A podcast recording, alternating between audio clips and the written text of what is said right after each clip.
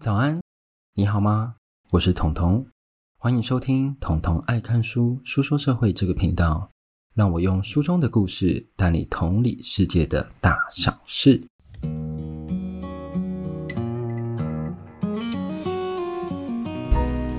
好，那今天来到我们的第八十五集哦，第八十五集要讨论这本书叫做《行为失控》。那行为失控它主要是在讲什么？就是在讲说我要怎么控制你。不要坏坏，刚刚声音是有点可爱。其实行为经济学是我近期发现它是一个相当有趣的科目。怎么说呢？它其实是可以让社会用最小的成本取得最大的改变效益。那我先跟各位讲，大家是不是应该有填过面试的表格？但现在应该很少会去到当地的公司填表格了，应该会是用 mail 传给你，把面试表格填完之后你再传回去。所以，当你把这个面试表格一大堆资料填妥之后，他就会在最下面要求你签名，确认你所填的资料属实。我相信大家应该都有印象，如果你有在找工作的话。然后，一个在伦敦商业学院教书的教授，他叫 Lisa Xu，他发现，在课堂上，只要事先请学生签署诚实宣言，就是有一个宣言叫诚实宣言，在课堂上发明。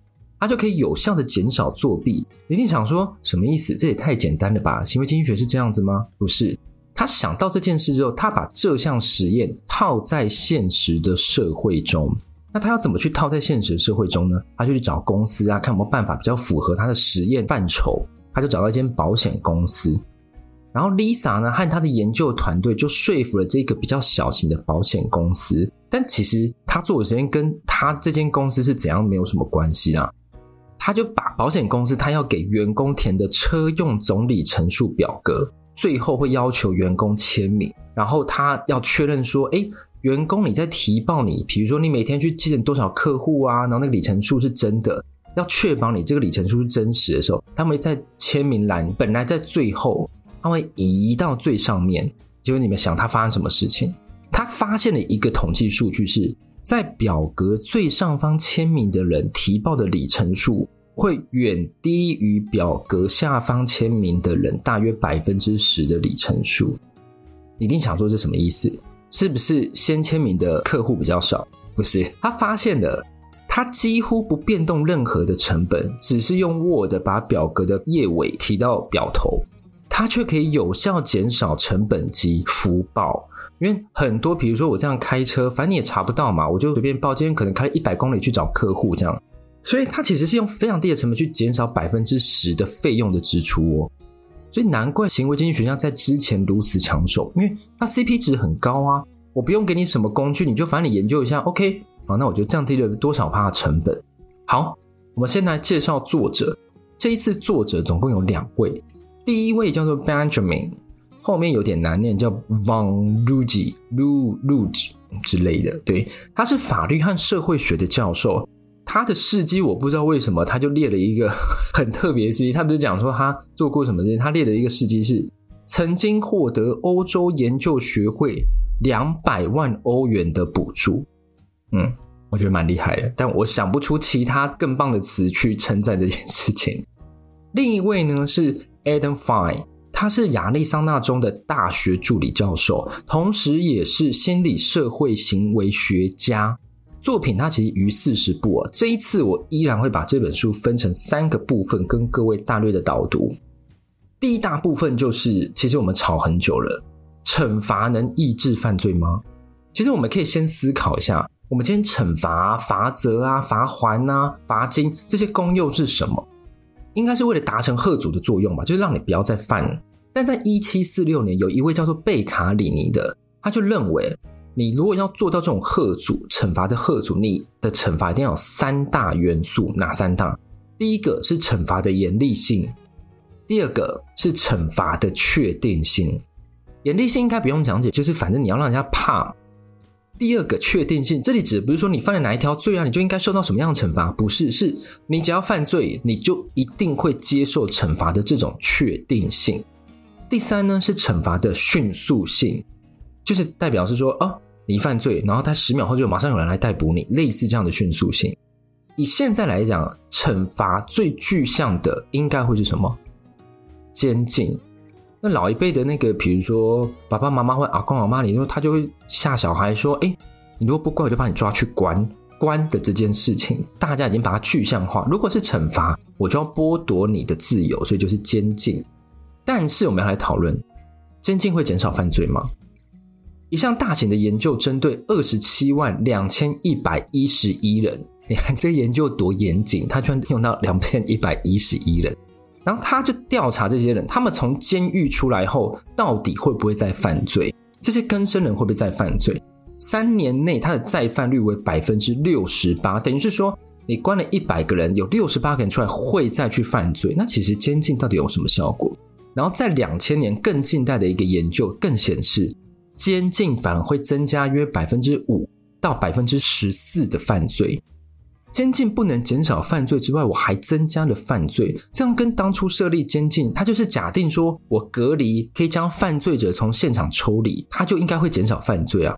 但这个事实其实是，只要把那个犯罪者从现场抽离，它会造成所谓的重置效应。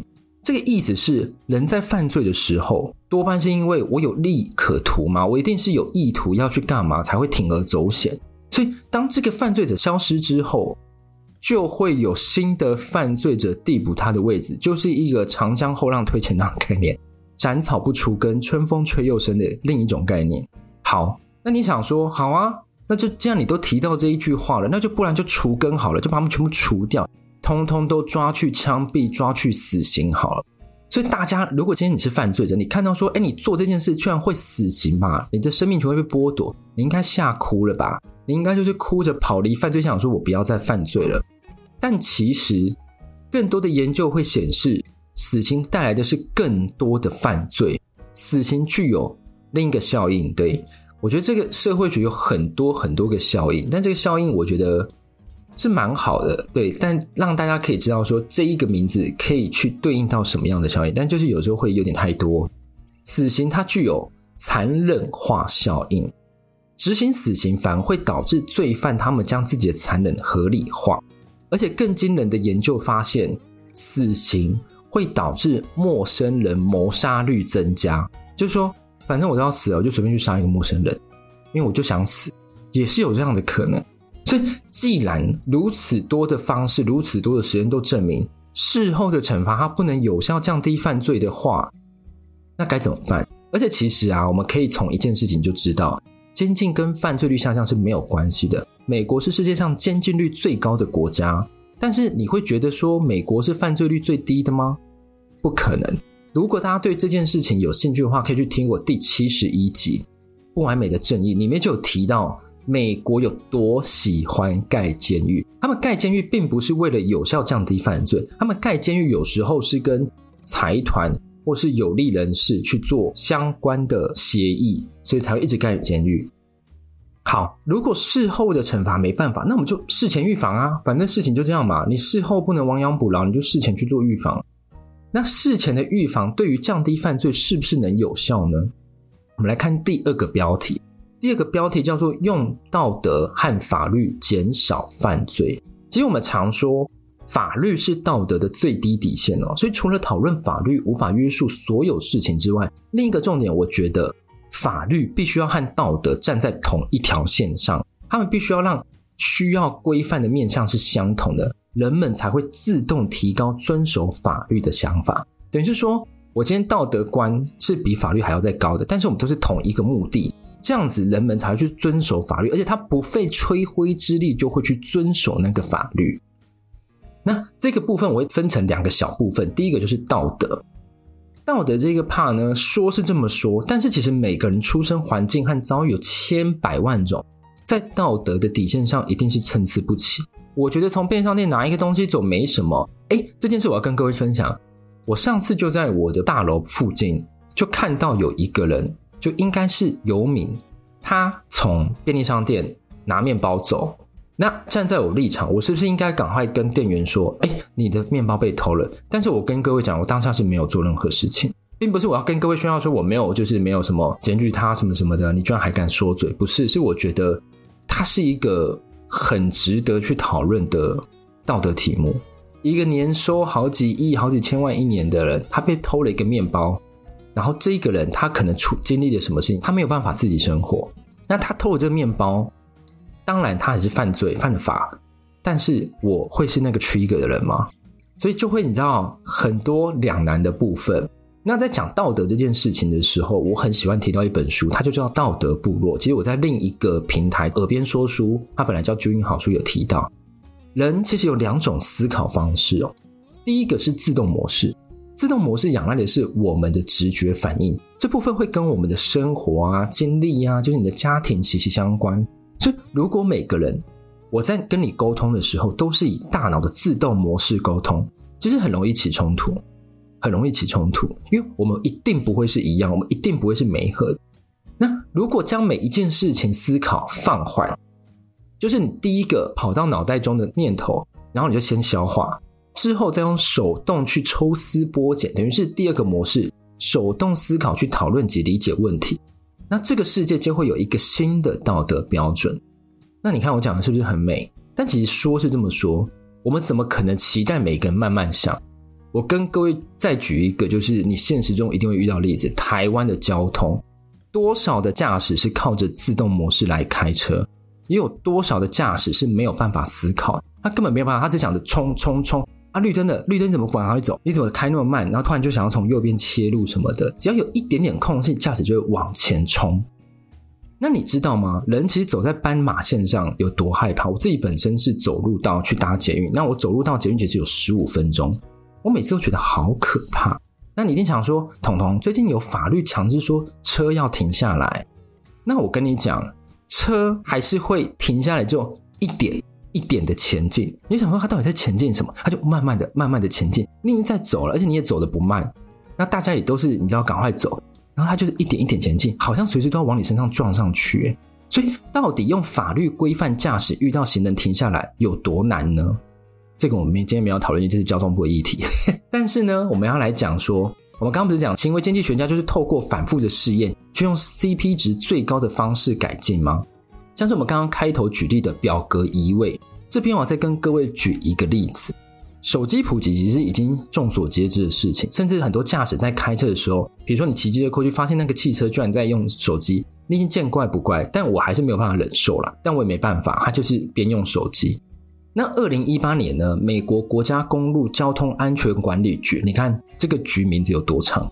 这个局呢，它统计约有两千八百四十一人因为分心驾驶死亡，然后它造成的是四十万人受伤，其中十五到二十九岁的车祸中，每五件就有一起跟手机有关。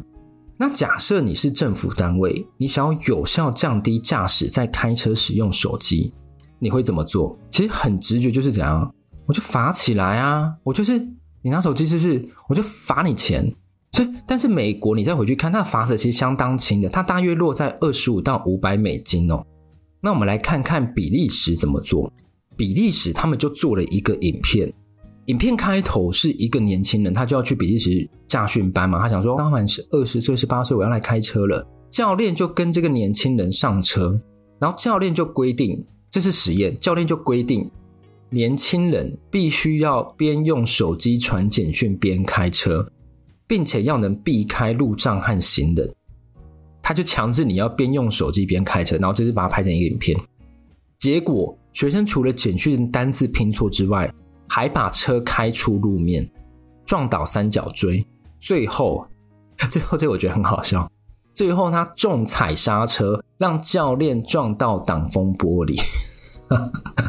教练，你想说我配合政府拍这影片，我还要去撞挡风玻璃？所以这其实是另一个不同的行为密码，让我们看到，其实除了罚则之外，我们应该要怎么样有效降低民众违法，提升道德意识。但是有些人就是对这个世界的道德很疏离，这时候法律就必须要进场。这边就来到第二个小部分，叫法律。但我这里不是要跟各位讲说法律要怎么制定，因为这是立法者的专业。要让民众守法的第一步，其实是要让民众相信法律。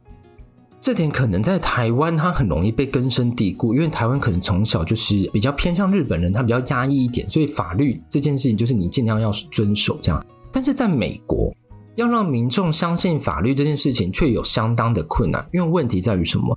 执法者的歧视和专断的执法。因为执法的第一线人员其实就是警察。那这在我频道其实也讲过很多次。在美国的警察，他过于的戒备和本身戴着有色眼眼镜，往往过度执法。最有名的例子是在二零二零年，一个 George Floyd，他被三名警察制服在地上，导致窒息而死。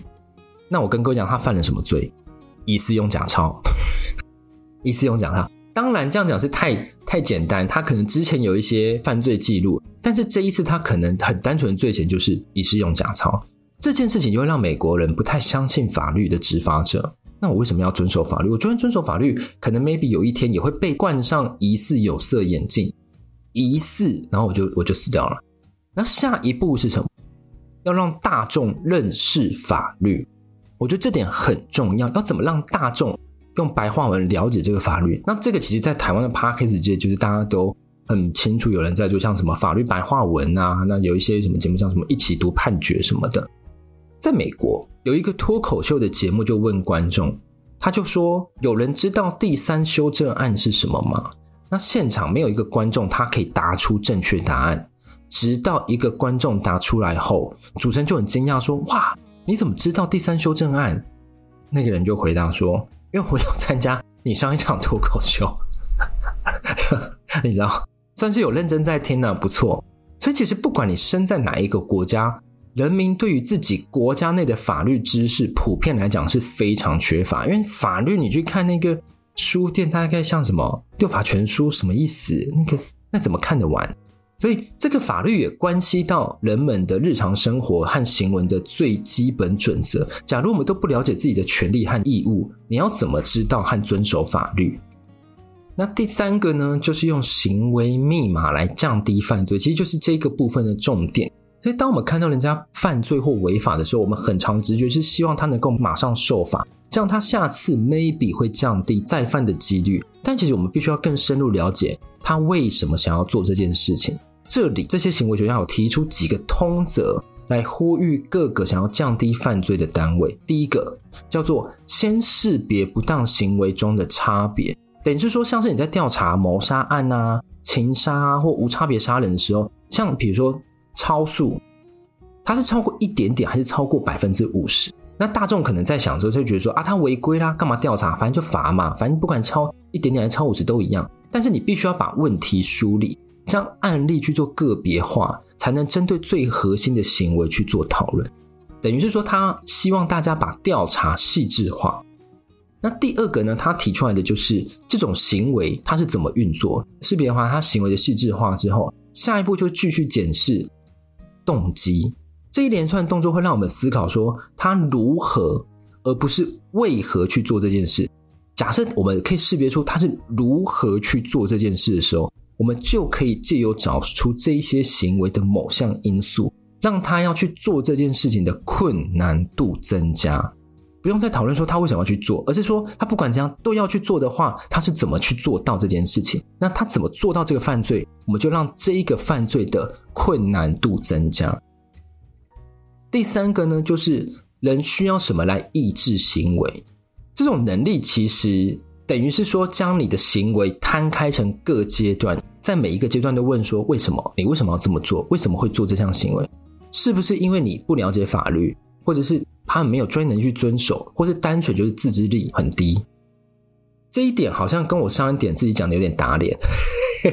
但了解为何其实也是很重要的啦，对。但是主要是透过各种的面向降低他去做这项行为的动机。第四个呢，就是人们认为规则制定者和规则执行者是合法的吗？这一个就跟刚刚提到法律的观点是部分的相同。人们必须要确保法律系系统的每一个元、每一个螺丝都是值得信赖的。一旦，比如说某个法官他判决你觉得有望司法，那这个部分就会背离部分人民的期待，那遵守的动机就荡然无存，因为法律只变成权力掌权者的工具而已，而不是帮人去伸张正义的法律。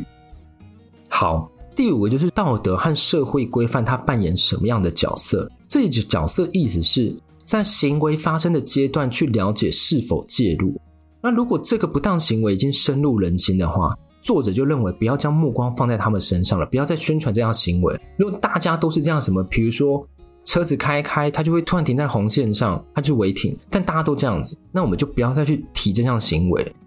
道德的介入应在初期或形成之前，而不是在已经大家都习惯了这件事情。最后第六点就是。如何把诱因和外在的因素考虑进去？一句话简而言之，就是法律的诱因如何在日常生活中时常出现。我们就回到我们刚刚提到，怎么样让驾驶看到行人就自动停下来？是用罚则就可以了吗？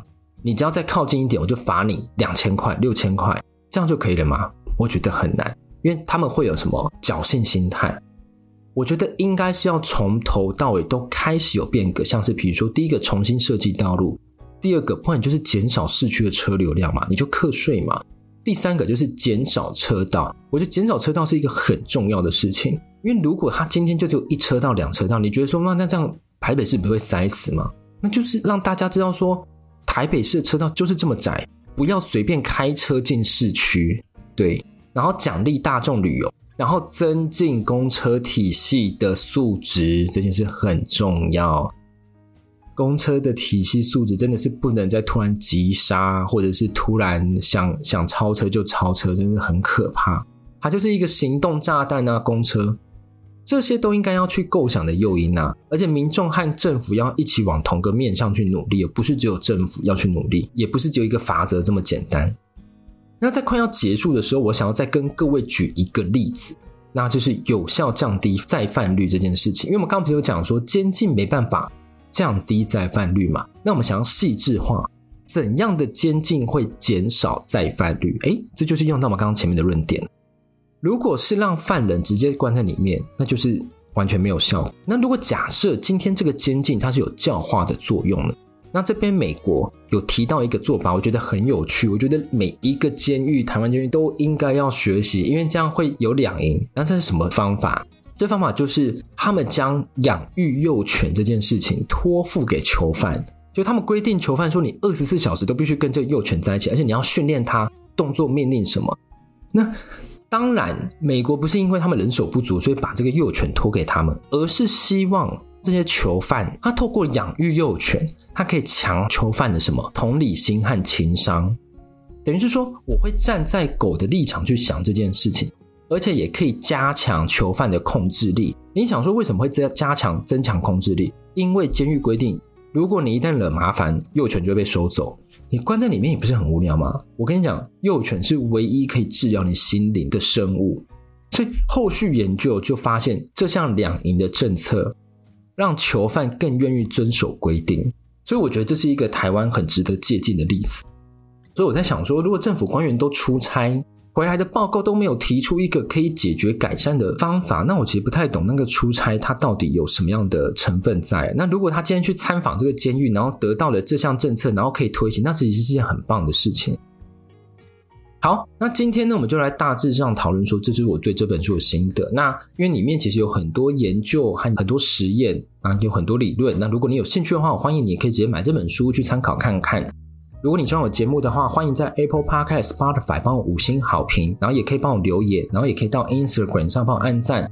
我最近发现，其实好像如果有人有 PTT 账号的话，也可以上 PTT 账号，好像有个 Podcast 版吧，也可以帮我推荐一下喽，就是推荐彤彤爱看书这个频道。就先谢谢大家，就是这些这一两年，快要两年了的照顾，对对对的关照。那我们就下一集再见喽，拜拜。